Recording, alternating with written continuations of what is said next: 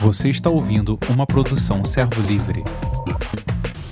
Bem, amados, eu estou com uma, um tema no meu coração. Falei com Modeste que eu, na verdade, não, não, não é uma coisa de um dia, mas creio que Deus tem me falado um assunto já há algum tempo. Não consigo falar tudo num dia só.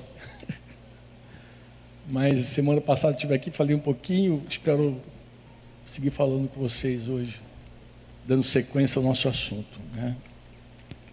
Falei na semana passada que uma das coisas assim, que tem me deixado assim, muito surpreso nesse tempo é de pessoas que professam a mesma fé, que declaram que Jesus Cristo é o Senhor e Salvador de suas vidas, sem uma compreensão clara do reino de Deus. Isso tem me deixado assim, muito perplexo. Não pode alguém que fala das coisas do Senhor, que creu no Senhor, que foi batizado, que foi até batizado com o Espírito Santo, é, não se expressa, ou não expressa, melhor dizendo, o reino de Deus na sua própria vida e muito menos quando você não vive um reino. Aí você fala qualquer coisa desse mundo, né? Aí você fala dos reinos deste mundo. Mas quando você lê a Bíblia, desde o comecinho, desde Gênesis, você vê a criação do homem, logo depois a tentação do homem, a queda do homem. Mas você vê, lê também as, a promessa de Deus, a grande promessa de Deus, de que a semente da mulher ele esmagaria a cabeça da serpente e que aquela história não ia terminar daquele jeito, né? Você sabe que Deus entregou ao homem o reino, entregou o mundo ao homem para ele debaixo da bênção do Senhor crescer e multiplicar e encher a terra. Mas infelizmente o homem perdeu a sua principal, seu principal elemento, sua essência, né? Ele perdeu a vida de Deus. E quando ele perde a vida de Deus, ele perde o caráter de Deus. E ele só consegue gerar filhos conforme a sua imagem a sua semelhança, é o que está escrito, né? Mas você vai lendo a Bíblia e você vai passar depois do dilúvio ali, com Noé, você vai conhecer um homem chamado Abraão, e é chamado também de o amigo de Deus, o pai na fé. E para esse Abraão, Deus faz uma promessa de que nele o Senhor abençoaria todas as famílias da terra. E Deus, depois de um tempo, separa a descendência desse homem, né? Uma descendência que aí vocês conhecem a história, né? Descendência de Isaac, não de Esaú, né? Porque Esaú trocou, vendeu a primogenitura dele mas anos depois, essa descendência está lá no Egito e Deus, por mão de Moisés, liberta aquele povo do Egito e leva aquele povo. Alguém disse que era para a terra prometida, mas na verdade Deus levou o povo inicialmente para ele. Deus queria ter um encontro com aquele povo no monte e fazer daquele povo um reino de sacerdotes. Mas o povo não quis, o povo temeu o povo diz: não, fala Moisés. Tem até gente que canta canção aí, mas às vezes não entende o que está cantando a história. Mas o povo diz: fala Moisés, não fala diretamente conosco, não. Fala, fala Moisés. Então, você segue lendo a história, o povo não quis, mas Deus plantou um reino nessa terra, embora tinha espada, tinha lanças, tinha cavalos, tinha tudo, né? Mas tinha a lei de Deus também. Mas o povo você vai ver que ele, um tempo, depois de ter entrado na terra prometida, ele despreza, ele não quer mais saber desse reino de Deus na terra. Ele não quer mais saber. Um dia o profeta Samuel foi a Deus e falou: Senhor, eles não me querem mais. Eles não querem me ouvir. E o Senhor, Samuel, o problema não é contigo, eles não estão te rejeitando, estão rejeitando a mim, o meu reino sobre eles meu governo sobre eles. O Amadinho falou do meu governo. Hoje você conhece o governo de Deus, né, Amadinho? Mas o meu governo, eles estão rejeitando o meu governo. Você imagina então que as pessoas sempre esperaram pelo governo de Deus e sempre esperaram um reino, uma promessa de um reino, né? Você imagina alguém aflito, desesperado, alguém subjugado, alguém sem esperança, sem nada, ouvindo uma mensagem de que, olha, não, vai chegar um reino, e esse reino, ele vai fazer toda a diferença. É o reino de Deus, é o céu na terra. É o céu na terra, o reino dos céus vai chegar. E Jesus falou isso também, que desde de muito tempo até João era pregado o reino de Deus. Alguém falava, vai chegar um reino. Todo mundo tinha uma expectativa pelo reino, né? Pelo reino. Mas o primeiro rei de Israel foi Saul. Vocês conhecem a história. Mas Saul foi reprovado por Deus e Deus então levantou Davi. E Davi, esse era o homem segundo o coração de Deus, não porque era um homem certinho, fez tudo certo, não, mas ele era um verdadeiro adorador. Davi quando confrontado com o seu próprio pecado, ele não justifica, ele não explica, ele não transfere culpa para ninguém, ele diz para o Senhor: Eu pequei, ele assume, ele se quebranta, Deus tira dele um filho inicialmente, ele ora, ele jejua, busca o Senhor, e Deus diz não para ele, mas ele não se abate, entendeu? Ele segue adorando a Deus, se levanta, diz a palavra, ele é, troca de roupa, ele nem entregou o jejum, nem comeu, mas ele foi adorar o Senhor. É, ele revela aquele homem que de verdade adora Deus sobre tudo, sobre todos. Esse homem é o rei Davi, e Deus então prometeu a Davi que dos filhos de Davi ele levantaria um rei. E esse rei, sim, seria um reino eterno. Jamais passaria esse reino. Falou com Davi. E Davi achou que era Salomão, né, Modesto? Achou que era Salomão, mas Salomão, pobrezinho, termina seus dias muito mal e por causa do seu pecado, Deus divide o reino de Davi. Né? Vocês conhecem a história. E aí um fica sediado em Judá, ali com a tribo de Judá, com a descendência direta de Davi, e os outros vão lá com o famoso Jeroboão, né? que vai lá para Samaria, né? e ali começa um reino dividido. Samaria de um lado, Judá de outro, e começa então as histórias dos reis de Israel, cada vez, cada história uma pior que a outra, né? Judá tentando manter ali o padrão, né? Samaria, o jeito de Samaria, pervenção total, né? Tudo um rei após outro, fazendo maldades e levantando todo tipo de idolatria, adoração falsa e aborrecendo o Senhor. Esse foi o primeiro a primeira parte de Israel que foi para o cativeiro. Né? Não é o cativeiro babilônico, mas a Síria levou esse povo cativo. E anos depois, mais de 100 anos depois, Deus também leva Judá para a Babilônia. E lá na Babilônia, você conhece a história, lá tem uma turma boa, dentre eles Daniel. E Daniel, um dia, um dia, junto com seus companheiros, se viu numa situação muito difícil, porque o rei da Babilônia, Nabucodonosor, teve um sonho.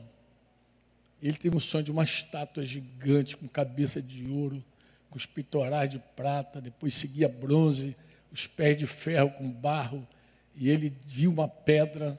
Só que ele não contou esse sonho para ninguém e queria a interpretação do sonho. E chamou os sábios da Babilônia e falou: Olha, vocês, eu quero a interpretação desse sonho. Ele falou: ah, Conta o sonho que se dá a interpretação. Ele não. Se vocês são sábios de verdade, vocês vão contar o sonho, depois vocês vão dar a interpretação. E aí a história vocês conhecem.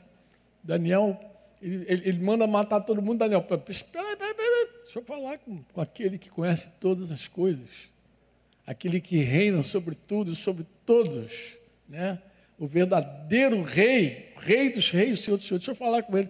E fala com o papai, e o nosso Deus revela a Daniel não só o sonho do rei, mas dá a interpretação. E fala que toda aquela, aquela, aquela estátua são reinos, né? diferente, própria cabeça de ouro era o reino lá da Babilônia, depois os medos e persas, né? medos e persas, sua sequência até chegar a Roma, mas diz que quando Roma estivesse reinando, uma pedra cortada, uma rocha cortada sem mão, ele esmiuçar aqueles reinos, esmiuçar, e assumiu o reino para sempre, e dele jamais passaria. E nós sabemos que quando Roma estava na sua plenitude, o Verbo encarnou. Jesus Cristo se fez homem. Aquela palavra que estava na boca dos profetas, que estava escrita em pedra, que vinha nos pergaminhos, se tornou homem. E como homem, Jesus trouxe o reino de Deus até nós. O reino dos céus. O precursor de Jesus, aquele que anunciou, primo de Jesus, ele pregava a seguinte mensagem: Arrependei-vos, porque é chegado o reino dos céus. E assim ele ia falando, e eu imagino o povo de Israel que já, já esperava o reino, que já ouvia falar do reino, saía aquela multidão para o deserto. Faz sentido, né? Ir para o deserto ouvir um camarada esquisito, com roupa esquisita, com a dieta esquisita, falando do reino de Deus. Vamos lá ouvir o que, que ele tem. Porque esse, os judeus criam que o reino já estava com eles, e eles eram o reino de Deus. Que, o que, que esse cara está falando? Que o reino de Deus está chegando. Mas nós não somos os, o reino de Deus. E aí começa a ouvir um camarada falando: você tem que se arrepender. Para entrar nesse reino, tem que se arrepender tem que se arrepender. E muita gente fazia perguntas a ele, e ele respondia as perguntas, né? Você tem duas túnicas, você dá uma, você não precisa dessas duas, não. Ah, o soldado, o que, que eu faço? Olha, vive com o teu soldo, não, não vai extorquir ninguém, não recebe suborno de ninguém. E começa a dar lições, instruções para várias pessoas. E quando os religiosos iam lá dizendo, mas como que, que esse cara está falando aí? Nós é que somos filhos de Abraão, nós é que temos o reino. E ele falou: Olha, vocês têm que produzir fruto digno de arrependimento, porque até dessas pedras Deus suscita, Deus faz nascer filhos para ele. E aí, um dia, um belo dia, aquele que disse que era uma voz no deserto, ele viu a palavra encarnada. Ele viu, na verdade, ele já tinha experimentado aquela presença quando ele estava no ventre da mãe dele, né? No ventre da mãe dele. E a gente vê a promessa feita a Adão e Eva, que a semente da mulher esmagaria a cabeça da serpente. E estavam lá duas mulheres, Maria e Isabel. Maria, quando recebeu a mensagem do anjo, também recebeu um sinal. Falou: a tua prima já é o sexto mês que ela está grávida. Ela é uma mulher estéril, velha, mas ela está grávida. E diz a palavra que Maria, assim que ouviu, partiu lá para o lugar alto, lá para as pedras lá, e foi visitar a sua prima. E chegando lá, as duas mulheres se encontram. Duas, mano, não tem homem na história, só tem mulher ali. Os dois homens estão dentro das mulheres, né? E ali, Isabel, é o garoto dá um salto. João Batista já deu um salto. Maria já estava grávida, provavelmente nem sabia que Jesus estava nela. Mas aí, quando João Batista, que já foi cheio de Espírito Santo desde o ventre, percebeu com seis meses, uh! aí foi, foi o fogo desceu, né? Profetiza Isabel, profetiza Maria, coisas espetaculares. Maria fala do reino de Deus, coisas espetaculares. Do reino de Deus. Ora, a gente, uma hora a gente pode parar pra, só para ficar nos maravilharmos com o magnificado de Maria e ver como o reino de Deus estava claro para aquela menina, para aquela menina, como o reino de Deus. Pega depois, Modesto, leia, você vê como Maria compreendia tão claramente o reino do nosso Deus. Mas João viu o verbo adulto. E João não se achava digno nem de desatar as sandálias dele. Mas ele, o verbo quis ser batizado. João então foi lá e batizou. Batizou Jesus. Ele, sim, ele é o Cordeiro de Deus que tira os pecados do mundo. João viu o Espírito Santo descer como uma pomba sobre Jesus. E ouviu uma voz dizendo: Este é meu filho amado. Nele a minha alma se compraz, eu tenho prazer nele. Que tremendo, né, amados? E aí, João, que pregava o reino de Deus, que é chegado o reino de Deus, arrependido, começou a ouvir também outra pessoa pregando o reino de Deus. Agora, o próprio rei do reino de Deus começou a anunciar a mesma mensagem. Tinha outra mensagem. Arrependei-vos, porque o reino dos céus chegou até vocês. Se arrependam. Estava falando com Modesto, falei, Modesto, interessante, porque você não vê em nenhum momento muita ênfase sobre aquilo que a gente dá hoje. A gente fala muito sobre salvação, a gente fala sobre novo nascimento, mas Jesus falou sobre isso, é importante falar, óbvio que é, mas eles tinham a seguinte compreensão: qual era a compreensão que eles tinham? Que para entrar no reino tinham que nascer de novo. Para entrar. Então, o novo nascimento é um meio para você entrar. Eles queriam entrar, eles queriam o reino de Deus, eles queriam o reino dos céus, é isso que eles buscavam. E as condições eram: se arrepende, você tem que nascer de novo. Você tem que, olha, se você não nascer de novo, você nem vai ver o reino. Se você não nascer da água do Espírito, você não entra no reino. Então você vê que a, a carga da galera era entrar no reino, pô. era estar dentro do reino de Deus que eles esperavam. Eles já tinham ouvido essa pregação, essa mensagem. Um dia, um dia, vai chegar nessa terra um governo, um reino. Um governo. Eu conhecia Madinho né, desde os primórdios, né? E realmente não tinha governo. Não sabia nem do reino de Deus. Mas também quando encontrou Jesus, logo, logo percebeu que Jesus não era apenas o salvador dele, mas era o dono da vida dele, era o Senhor, era a autoridade máxima da sua vida que ele precisava viver para o inteiro agrado do Senhor. Você diz amém ou não? Bem, Jesus falou que antes da volta dele, um dos sinais da sua volta era que o evangelho do reino, esse evangelho do reino, seria pregado. Eu sei que muita gente, quando lê isso, fica confuso, mas que evangelho do reino? Parece que ele está se referindo a um tipo de evangelho. Eu me atrevo a dizer que é exato se você pensa isso. Jesus não está falando de qualquer evangelho. A gente ouve um monte de evangelho hoje. Mas Jesus está falando que o evangelho que será pregado antes da volta dele é o evangelho do reino de Deus. Esse evangelho. Amém? Eu gostaria de, sei lá, dos próximos encontros nossos aí com os líderes, com os timóteos, com os pastores, falar um pouco mais sobre o reino. Porque eu percebo que a galera está desafinada com o reino de Deus. Percebo isso e me choco. Porque eu vejo ainda que muita gente, por não compreender o reino, se envolve com o mundo de forma absurda. Abra a tua Bíblia, por favor. Quero falar rapidamente aqui Nesses momentos de Jesus na terra, pregando o evangelho do reino, fazendo sinais, prodígio, curando os oprimidos do diabo, fazendo bem para todas as pessoas, num desses momentos, vocês sabem, Jesus era muito testado, provado pelos homens, pelos religiosos. Muita gente provocava Jesus, né?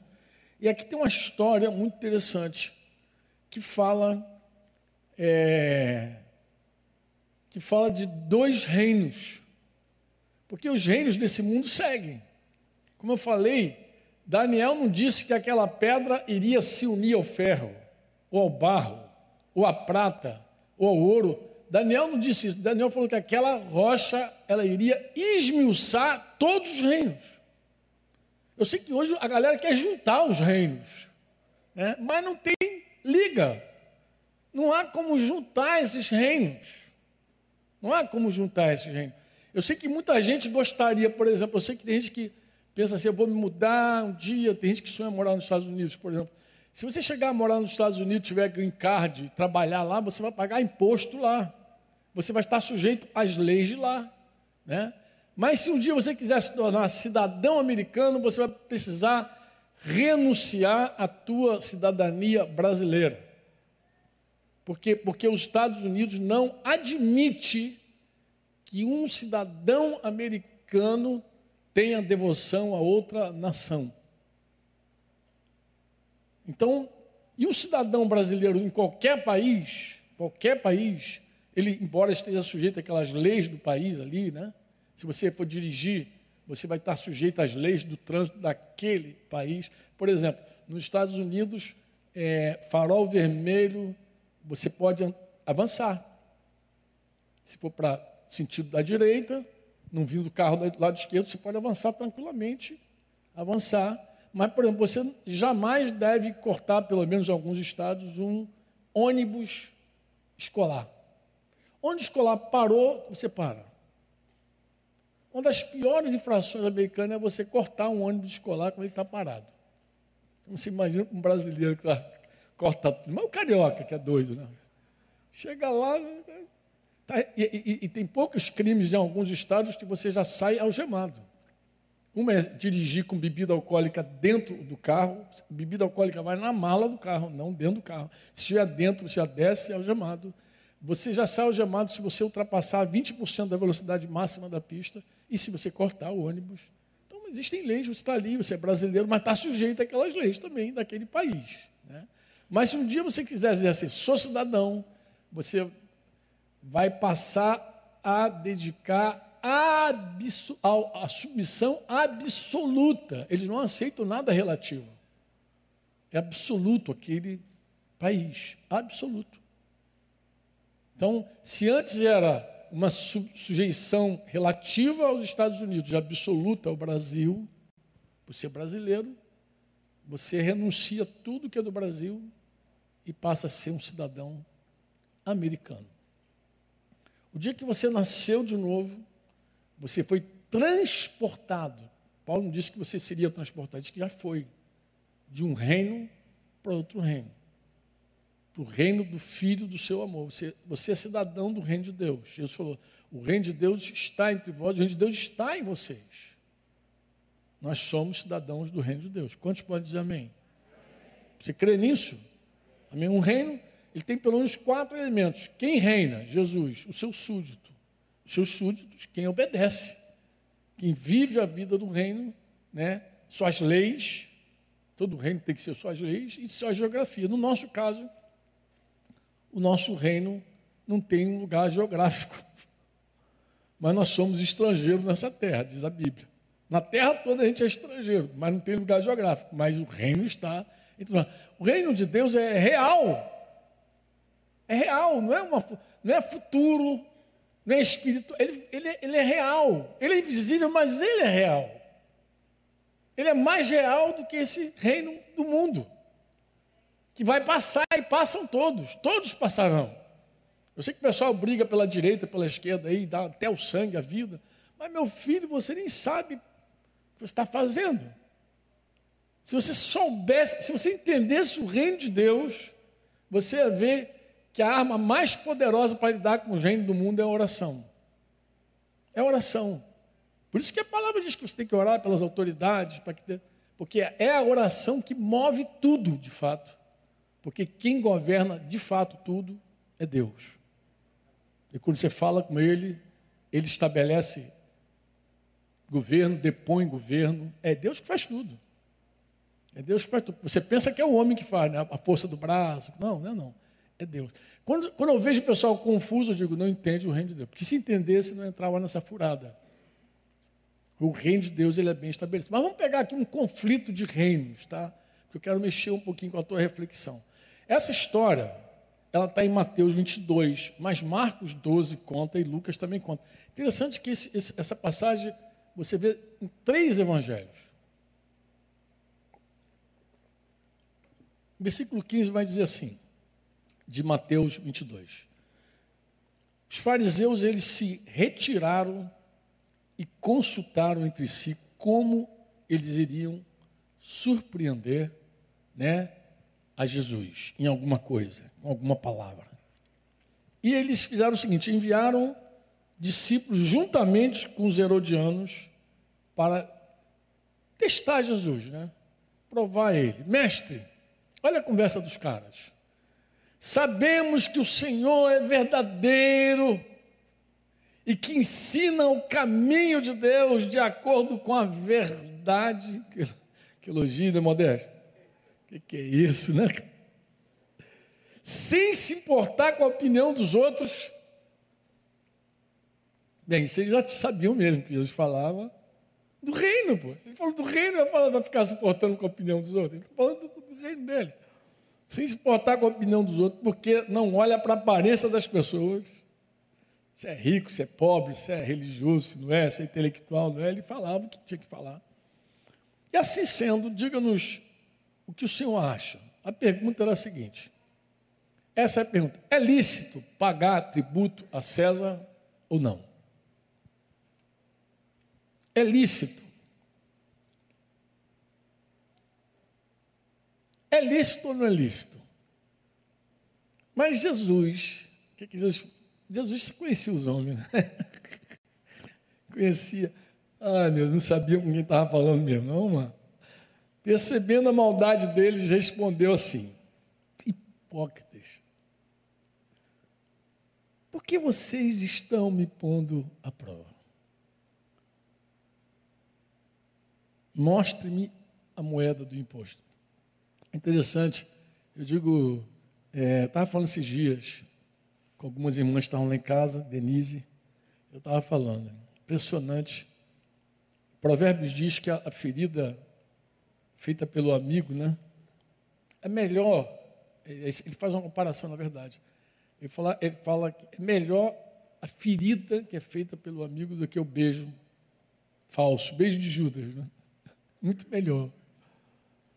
Mas quem é que recebe uma ferida e fica e agradece?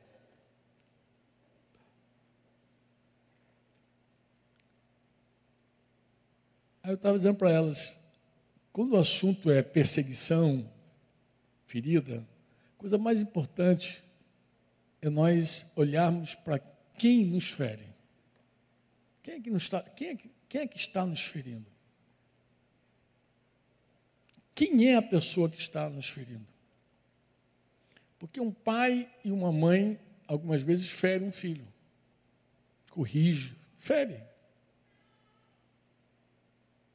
Mas não fere, em sua maioria, obviamente, não fere por maldade, porque quer destruir o filho. Ele fere para salvar o filho fere por amor.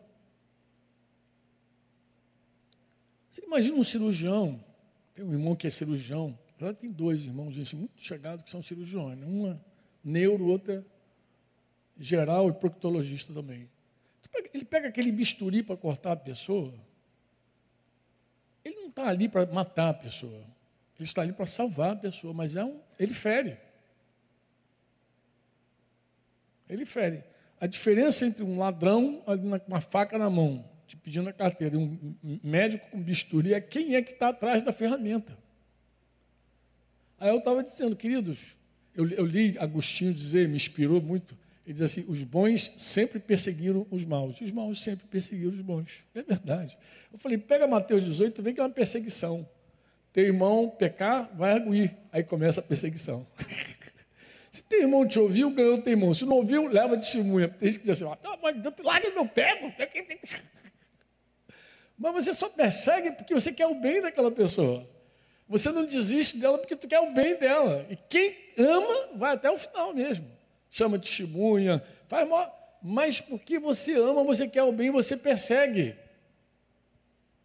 E eu diz, aí concluí com elas assim, dizendo: Olha, os, os homens feriram Jesus, mas Jesus também feriu os homens. Eles aceitaram, mas Jesus também aceitou os homens. Só que os homens aceitaram com ferramenta para provocador, feridas, para destruir Jesus. E Jesus açoitou com a verdade, que liberta. E se alguém ouvir a verdade de coração, ele é livre. E aqui está aqui uma palavra dura: hipócritas. Alguém podia ficar muito ofendido, né? Mas eu falei assim: vocês são hipócritas. Por que vocês estão me pondo à prova, seus hipócritas? Mostre-me a moeda do imposto. E trouxeram, trouxeram para ele. Levaram uma dura e ainda trouxeram a moedinha para ele. Deus lhe perguntou: de quem essa de quem essa efígie diz, né? essa figura, essa efígie nessa moeda, de quem é essa inscrição que está aqui. E eles responderam assim: de César.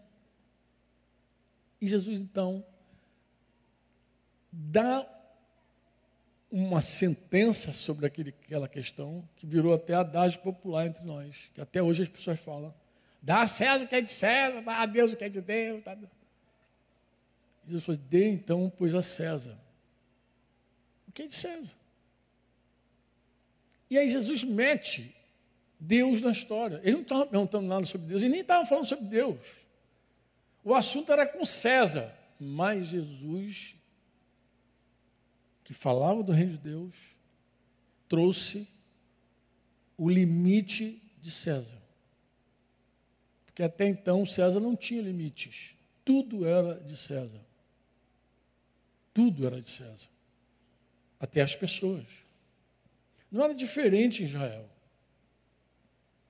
Aqueles, aqueles reis, aquele imperador como César, era chamado Quírios. Ele era dono de tudo.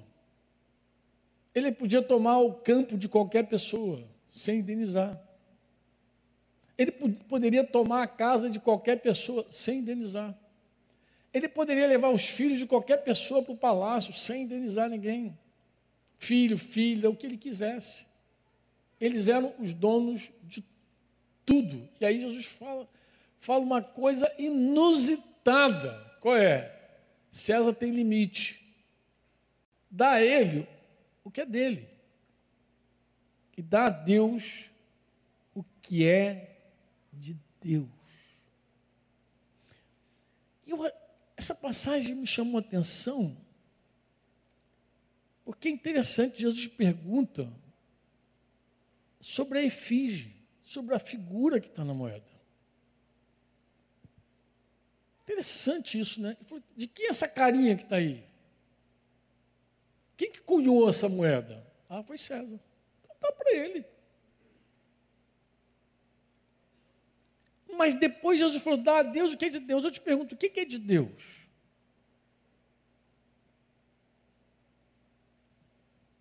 acho que foi Tertuliano, um dos pais da igreja, que disse: tudo tem sido de César, o que, que sobrou para Deus? Eu acho que quando ele falou isso, não falou querendo mexer com o governo. Eu acredito que quando ele falou isso, ele queria mexer com a igreja. Porque a igreja estava tão dedicada, eu penso, nos seus dias, a dar o que era de César, que quase não sobrava nada para Deus. Eu louvo a Deus, amadinho, quando eu te conheci, que você se entregou para o Senhor. E eu posso dizer também que muito da tua saúde, do teu vigor, foi por causa do reino de Deus. Foi entregue e derramado aí. Você não entregou a tua vida, a tua saúde nas bagunças, nas orgias. Tu dedicou a Deus, tu entregou tudo a Deus. Foi assim, eu te vi muitas vezes, meu filho, trabalhando e servindo incansavelmente ao Senhor de todas as formas, inclusive o teu físico. Inclusive o teu físico. Entregou a tua saúde. O que, que nós damos a Deus? vou pegar aqui o que eu creio que, que Jesus estava falando com eles. Qual é a imagem que tem nessa moeda? A imagem de César. Tá bom. Se eu partisse do mesmo princípio, eu diria assim: você é a imagem de quem? De quem você é a imagem? De quem você é a imagem? Está meio abafadinho pela máscara, manda.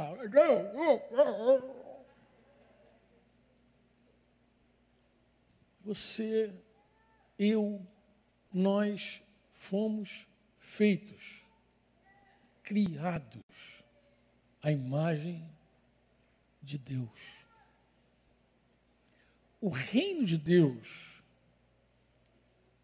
o reino de Deus não está aqui brigando nesse mundo, nesse reino do mundo, por questões materiais. O reino de Deus não veio aqui se estabelecer por questões materiais. A gente vai pegar, vamos tomar tudo que é do Senhor, é tudo. Eu falo, o que é do Senhor? O homem. O homem é do Senhor. A terra é do Senhor, sua plenitude, sua criação. Tudo que ele criou é dele. E tudo que César criou é dele. Só que César não tem limites. César não tem limites. César quer a moeda e quer as pessoas e quer tudo. Mas o reino de Deus impõe os limites. Eu queria que você compreendesse isso. Alguém disse que o reino de Deus tem valores invertidos. Eu não acredito nisso, é o mundo que tem valores invertidos. Alguém disse o reino de Deus é uma contracultura. Não, a contracultura é o mundo. É o reino, os reinos do mundo é que são a contracultura. A cultura é o reino de Deus. Pô. É o reino de Deus. Como é que alguém vive em função do reino de Deus? Ele vive em função do reino de Deus quando ele abraça as verdades do reino de Deus e encarna essas verdades nele. Como é que eu sei que alguém é cidadão do reino de Deus? Porque ele vive de acordo com as normas do reino de Deus. Olha, o reino de Deus é muito interessante. Um cidadão do reino de Deus, em primeiro lugar, ele é mais obediente às autoridades desse mundo do que, as, do que o cidadão desse mundo. O cidadão desse mundo não gosta de pagar imposto, não paga honra. O cidadão desse mundo, se puder, ele rouba, ele furta, ele mete a mão, ele, ele bagunça. Os mais fiéis que existem a esse reino do mundo são os cidadãos do reino de Deus. Eles são padrão. O conflito começa quando o reino desse mundo quer estabelecer algo que vai contra o reino de Deus. Se o reino desse mundo disser aborta, porque a lei permite, o reino de Deus vai dizer: não mate. Não mata, não. Você não deve matar. Se o reino desse mundo diz, vamos nos prostituir porque o amor é lindo, o reino de Deus vai dizer, seja santo, que cada um possua o seu corpo em santidade, que saiba possuir seu próprio corpo. O reino desse mundo, ele pode fazer maior bagunça. O reino desse mundo, ele não apenas faz o mal, mas aplaude quem faz o mal reino de Deus não. Reino de Deus faz o bem e aplaude quem faz o bem. O reino desse mundo que vive entregue ao mal, raramente faz o bem. Só faz o bem quando quer aparecer, quando quer ser aplaudido, louvado. O reino de Deus, você abandonou o mal. Eu conheci a Madinha incrédulo. Inclusive, Aquela visita fatal que ele queria me jogar pela janela. Só que ele morava no primeiro andar e tinha grade. Depois ele falou assim: tu, tu correu um risco grande. Eu falei, por que, meu filho? Pensei em jogar você pela janela. Eu falei, mas eu olhei antes, eu vi que a janela tinha grade e estava no primeiro andar. Eu também pensei que tu podia me jogar pela janela fora. Abandonou o mal. Que, que ele faz agora? O bem. O bem a todos. Coisa interessante o reino de Deus, né? O reino de Deus espera que você pague todas as tuas contas, seja honesto, e se alguém te deve, tu perdoa. Cabeça do homem do mundo, isso não é justo. Não é justo, mas tu está buscando a justiça do reino. Buscar em primeiro lugar o reino de Deus, a sua justiça. Nós somos de outro reino. Nós somos de outro reino. Nós buscamos a justiça de Deus. E na justiça de Deus é assim. Sabe que é engraçado? Eu lembro de alguém lá no sertão, lá, a menina, uma advogada, falando, tá, vai, sei o quê, e falando dessas coisas que ela achava injusto e tal. Mas eu falei, sabe que interessante? Olha que coisa interessante. Você acha justo que alguém pague pelo injusto? Não, claro que não. Você acha justo que alguém pague pelo injusto? Você acha justo? Deixa eu te perguntar então, por que, que Jesus pagou por nós e nós aceitamos? Por que, que quando é para o nosso benefício a gente aceita? Por que, que nós aceitamos que Jesus, o justo, que nunca pecou, o santo, que nunca pecou, se entregou por nós e nós aceitamos o sacrifício dele? Que bom que Deus morreu por mim. Cantamos hoje aqui, falamos aqui, obrigado, Senhor. A redenção é maravilhosa. Por que, que a gente aceita a redenção? Aceita o sacrifício, aceita o Calvário. Porque seria injusto pegar um justo e morrer pelos pecados das pessoas. A justiça do reino, irmãos, é uma, é uma justiça que nos confronta, porque nós somos, por natureza, carnais e mundanos. Então a nossa, nossa cabeça do mundo vem para o reino de Deus e a gente tem um monte de conflito. Mas nós precisamos dar a Deus o que é de Deus. O reino de Deus ele veio para isso. O reino de Deus ele veio buscar aquele que estava perdido. Quem precisa de médico é quem está doente. Então o reino de Deus veio para os doentes. O reino de Deus quer você. O dinheiro é consequência. Os teus bens é consequência. A tua casa é consequência. O reino de Deus, ele quer você integralmente. É impressionante, eu fico impressionado, às vezes eu vejo irmãos querendo discutir assunto para dízimo. Cara, vira e mexe, tem alguém querendo falar de dízimo. Fala de dízimo, o quê, que é da lei. Cara, quando a pessoa não entende o reino de Deus, é uma bagunça, cara. cara Deus está preocupado com o teu dízimo. Eu falo que Deus quer você inteiro para Ele.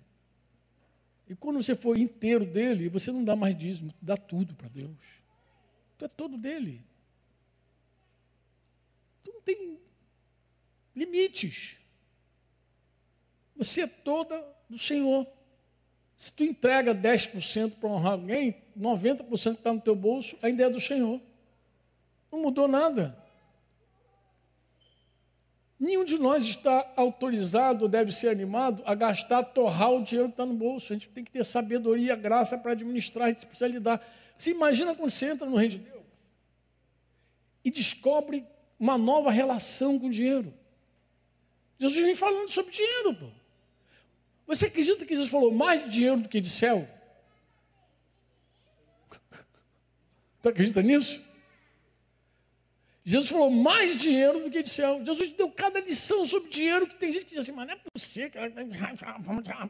Falou sobre dinheiro, amado. Ele falou que o dinheiro pode ser empregado aqui e pode ser empregado lá. O teu dinheiro, o meu dinheiro, pode ser feito aqui nesse mundo, gastar, torrar tudo nesse mundo, com nosso prazer. E, e é muito interessante, porque o prazer é tão efêmero, tão efêmero quanto o corpo que ele quer agradar. Se gasta no prazer que tu vai ver, daqui a pouco tu está velho, acabado e triste, amadinho, porque não tem nem motivo para se alegrar. A pior coisa que pode chegar é chegar na velhice e descobrir que você gastou tudo com orgia, com bagunça. Imagina.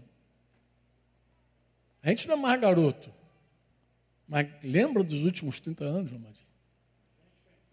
A gente quem? Ele não gostou não que eu falei que não é mais garoto. falei, a gente é jovem, mano. garoto é mais novinho, jovem. A gente é jovem há mais tempo. Mas gasto no Senhor. Como é que se coloca dinheiro no Alguém me perguntou, como é que, como é que junta dinheiro no céu? Eu falei, várias maneiras. Tudo que você dá a Deus vai para o céu, quando Deus recebe. Paulo diz isso, quando ele fala dos filipenses, ele recebe uma oferta dos filipenses e falou: O que vocês mandaram para mim, obrigado, estou suprido. Deus recebeu. Deus recebeu como oferta de aroma suave. Então, os caras entregaram recurso para Paulo e Deus recebeu. A Bíblia diz que quem dá aos pobres empresta para quem? Deus. Então, quando você ajuda alguém que realmente é pobre, você está tesourando no céu. Honra teu pai e tua mãe, você tesoura no céu. Existem várias maneiras que você vai mandando dinheiro para o reino de Deus. para o reino, vai tesourando, você vai entregando, você vai tesourando. Porque Jesus fala sobre o reino. E quando ele fala do seu reino, fala também das verdades do seu reino. E fala, inclusive, como deve ser a relação do cidadão do reino com o dinheiro desse mundo. Com o dinheiro desse mundo. Ele vai dizer exatamente isso. Não acumule para vocês mesmos tesouro na terra. Aqui, além de ladrão, ferrugem, dá tudo de ruim. Vai amarrar teu coração aqui. Porque onde tiver o teu tesouro, está também o teu coração. Vamos fazer o seguinte: coloca o teu dinheirinho no céu. Como é que eu faço? Do jeito que eu falei para você. Tudo que você faz em nome de Jesus com o teu dinheiro, você começa a construir no céu. Vai fazendo com toda a liberdade e inspiração do Senhor. Quando alguém pertence a Deus integralmente, quando alguém dá a Deus o que é de Deus, tua vida Deus, esse assunto não te constrange. Esse assunto não é nenhum problema para você. Nenhum, sabe que nenhum? Nenhum. Eu já vi gente se converter, nascer de novo, nunca ouvi nenhum ensino sobre dinheiro. E dias depois perguntava, vem cá, como é que eu faço para ajudar aí, dar uma oferta? Você já viu isso acontecer? Gente novinha na fé, sendo guiada pelo Espírito Santo. Porque a pessoa percebe. Tu vê a primeira igreja se derramando. A primeira igreja se derramou. O Espírito Santo veio e se derramou. Eu queria, numa outra oportunidade, falar sobre isso com vocês. Quando o reino de Deus chega na nossa vida, Deus nos dá toda condição de viver no reino toda condição. Acho que pode ser até o tema do próximo assunto, no próximo encontro. Deus nos dá toda a condição de vivermos para a glória dele. Essencialmente, fundamentalmente, porque você se tornou filho de Deus, habitação do Espírito Santo.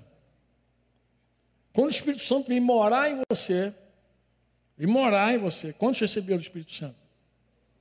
O Espírito Santo vem morar em você. Deus agora tem expectativa, Deus espera. Deus não espera de alguém que não tem o Espírito Santo.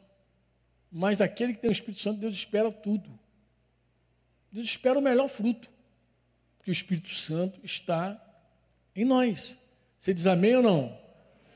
O Espírito Santo é que nos dá toda a condição de nos relacionarmos no reino de Deus corretamente com dinheiro, com o sexo oposto, corretamente com os conflitos que surgem no meio da, da vida, né?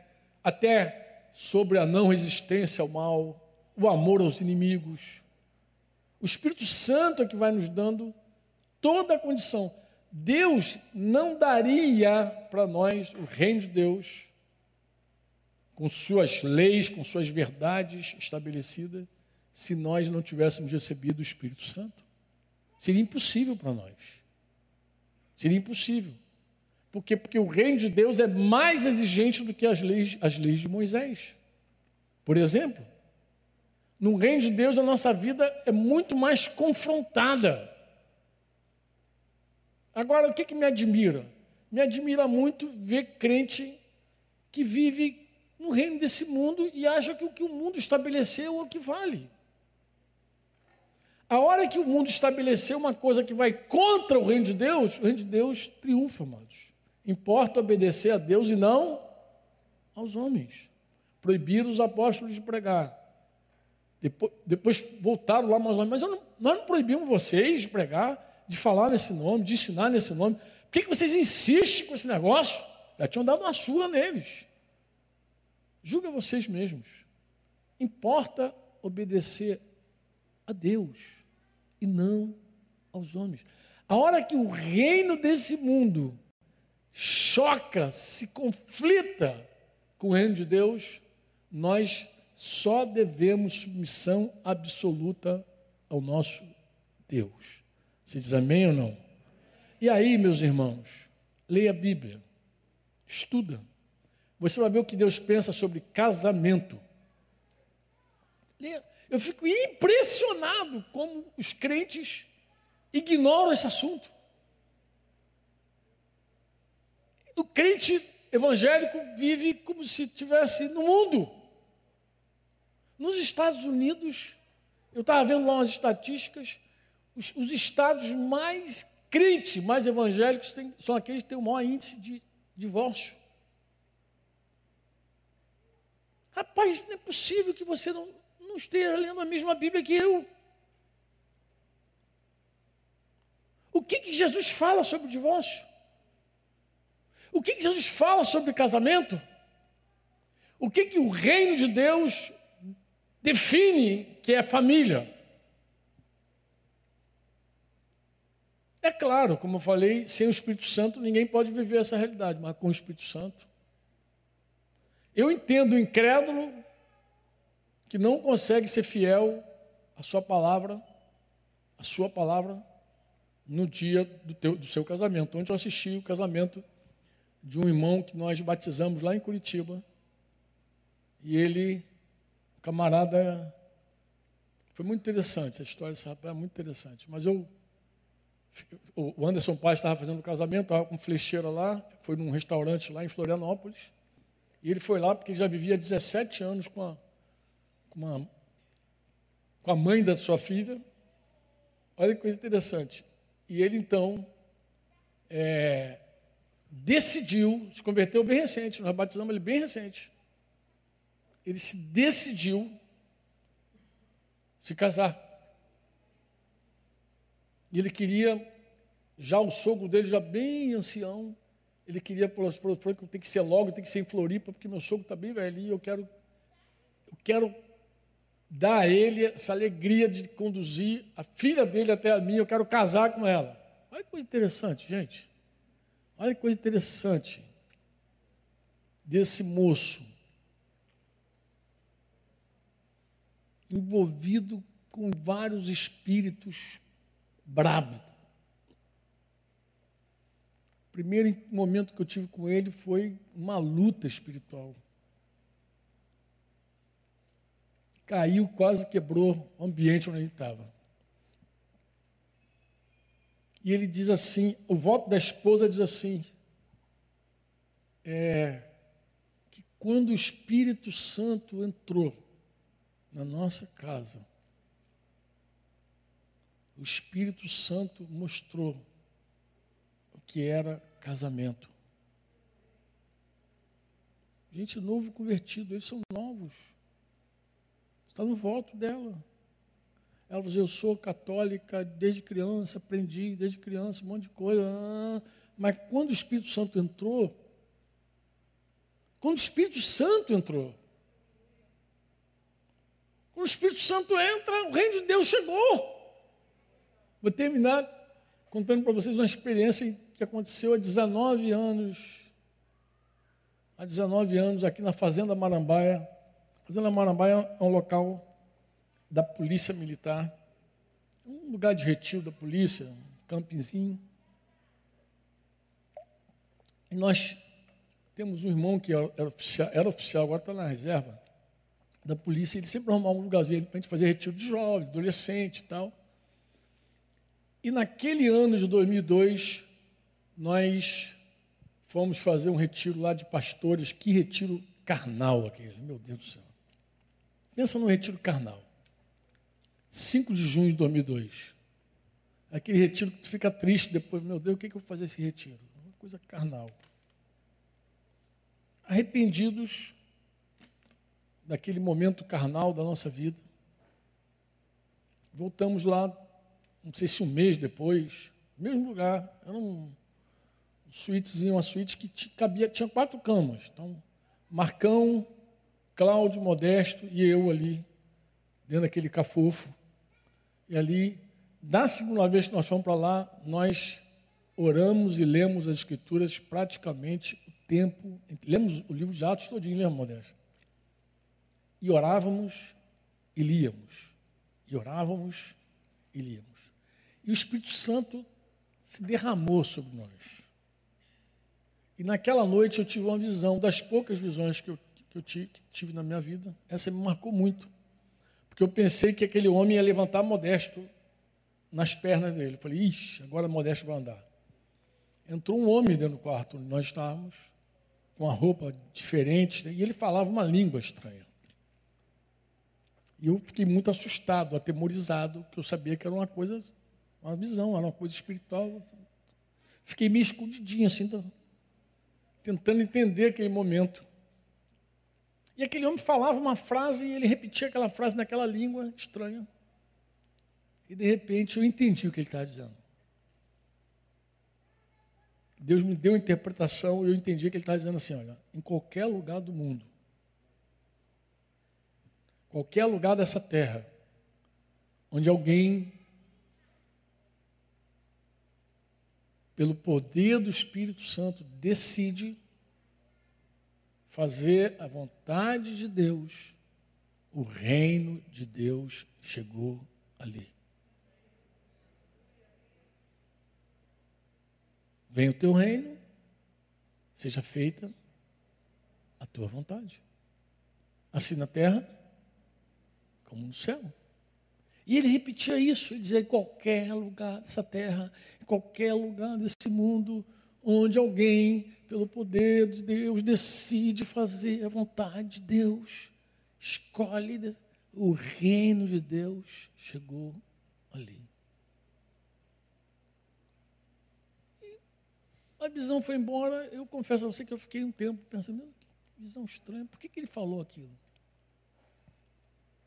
E eu percebi que parte daquela experiência era para limpar meu coração dos meus muitos preconceitos de religiões. Porque, em geral, nós queremos que as pessoas se convertam à religião evangélica. Assim como os católicos querem que as pessoas se convertam à religião católica, a gente quer que a pessoa seja evangélica.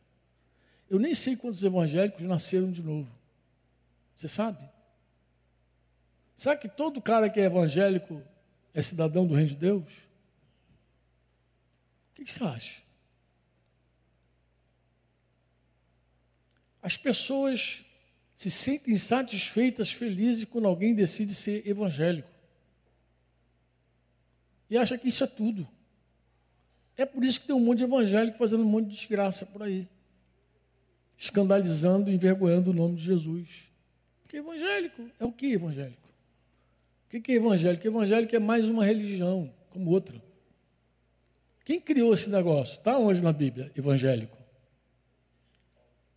Quem criou? Quem inventou essa coisa de ser evangélico? Tem alguma coisa a ver nas Escrituras?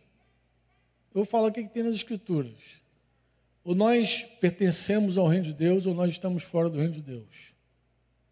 Nem quero saber a tua bandeira qual é. Você pode ser evangélico de carteira. Você pode ser evangélico de estatuto. Você pode ser evangélico até de nascimento. Porque tua mãe era evangélica, teu pai era evangélico, você é evangélico também.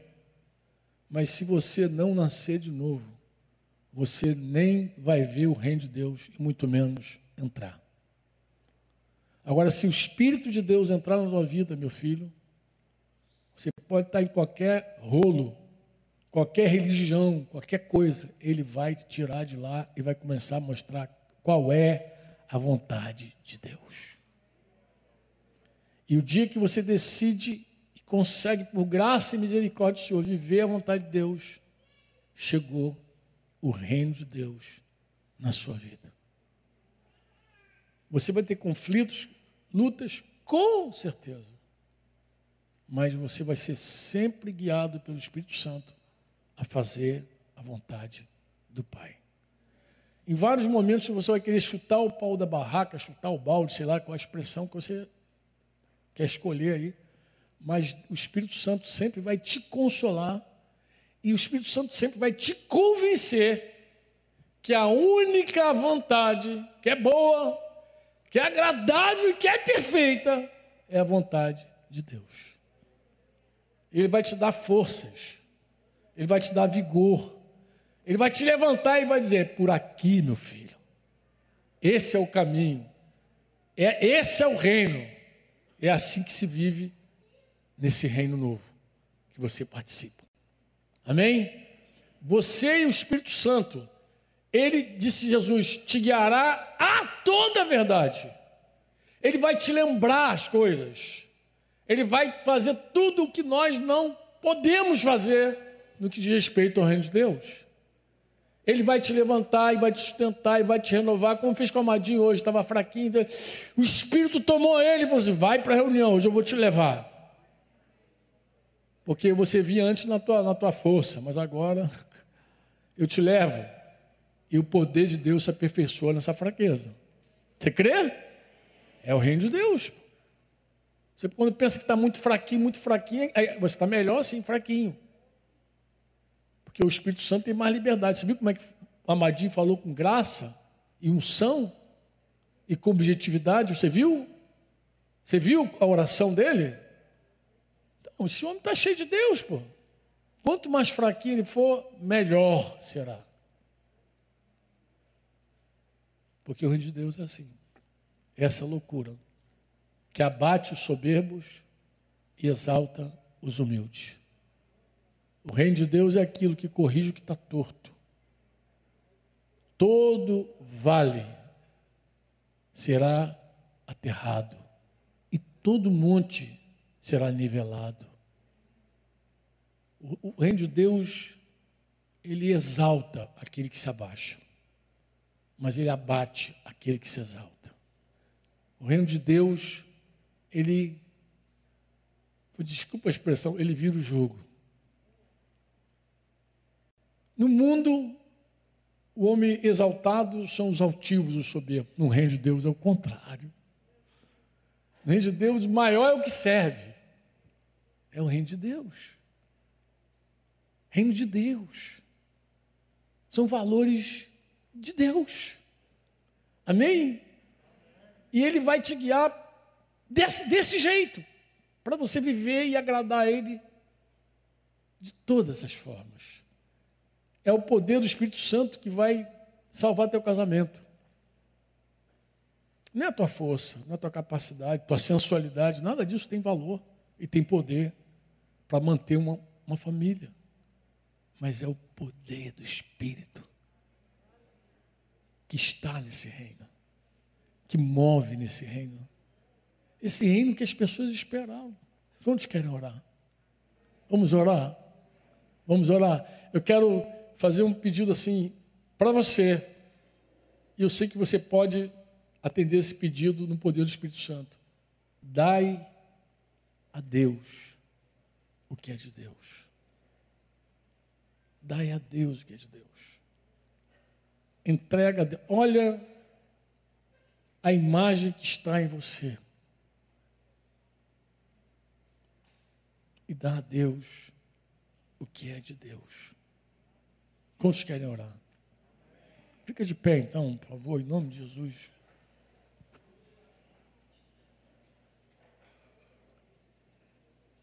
Papai amado, nós estamos aqui no nome de Jesus. Somos gratos a Ti, Pai, por esse tempo. E nós queremos colocar nossas vidas, mais uma vez, a Teu dispor. Queremos que tu nos use, queremos que tu nos gaste, Senhor. Queremos que a nossa vida seja queimada como uma vela, até o final para a sua glória.